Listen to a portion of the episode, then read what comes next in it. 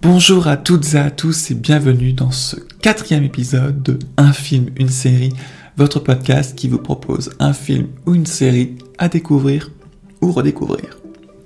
Et avant de commencer, ça y est, j'aimerais vous dire que ça y est, 2020 est fini et bienvenue à 2021. Donc j'espère que vous avez passé de bonnes fêtes de fin d'année avec euh, votre famille, avec vos amis, que vous avez pris vos résolutions pour la nouvelle année, voire la nouvelle décennie. Parce que oui, 2021, la nouvelle décennie, c'est le début de la nouvelle décennie jusqu'en 2030. Et euh, je vous souhaite donc bon courage dans vos nouvelles résolutions. Vous allez y arriver, je crois en vous. Moi aussi j'en ai pris hein, des nouvelles résolutions euh, et je, suis positif. Euh, je me dis que je vais y arriver. Mais donc, qui dit nouvelle année dit également nouvelle série parce que oui, aujourd'hui j'aimerais vous proposer une série. Une, cette série s'appelle Dickinson, et je vais tout de suite vous dire pourquoi je vous la conseille. Donc tout d'abord, c'est quoi Dickinson? Ben, Dickinson, c'est une série créée par Alena Smith, dont c'est la toute première création. Donc c'est normal que vous ne connaissez pas ce nom. Mais peut-être qu'elle va créer d'autres séries, voire même des films par la suite. C'est à voir. Donc c'est la première création de cette personne. Dickinson est une, comédie historique et biographique revenant sur la vie de Emily Dickinson euh, dans l'Amérique euh, d'avant la guerre de sécession.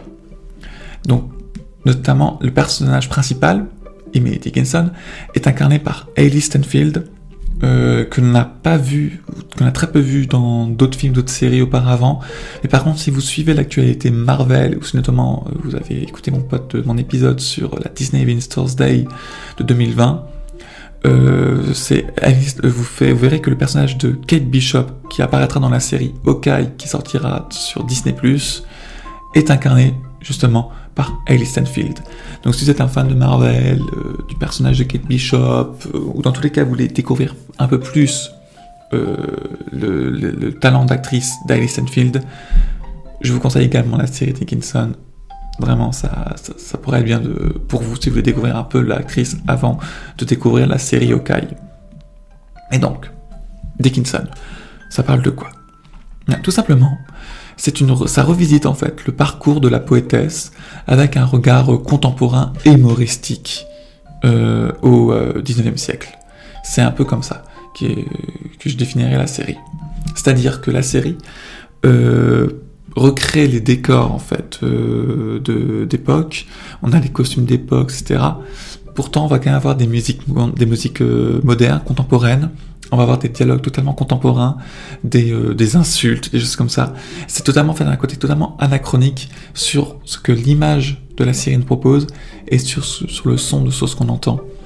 Et ça leur permet également en fait de découvrir bien plus la, la vie en fait de la de d'Emily Dickinson tout simplement, de voir de, comment, euh, comment, comment étaient ses relations avec, euh, avec ses parents par exemple, au sein de sa famille, cette, euh, cette relation également sur cette femme qui était très intelligente, très vive d'esprit, pourtant qui vit dans une société où c'est toujours les hommes qui sont, qui sont privilégiés, les hommes qui doivent aller à l'université, alors que les femmes, elles, non, elles doivent aller faire la cuisine par exemple.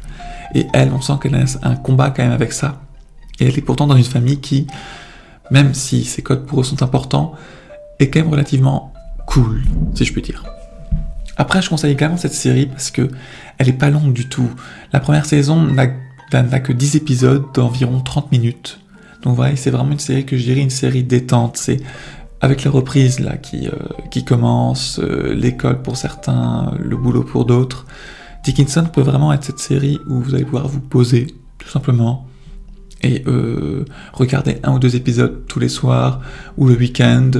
Ça sera vraiment une série tranquille qui permettra un peu de vous détendre tout en apprenant, euh, en, en, apprenant un peu plus sur la vie d'Amy Dickinson, une poétesse qui n'est pas super connue euh, en Europe, parce que, notamment elle est américaine, mais en général on peut connaître un peu son nom on connaît le nom de Dickinson, mais euh, si vous voulez en apprendre un peu plus sur sa vie et un peu plus sur ses poèmes, de, la manière dont elle les écrivait, vraiment foncez sur cette série, car c'est vraiment ce qu'il vous faut en fait.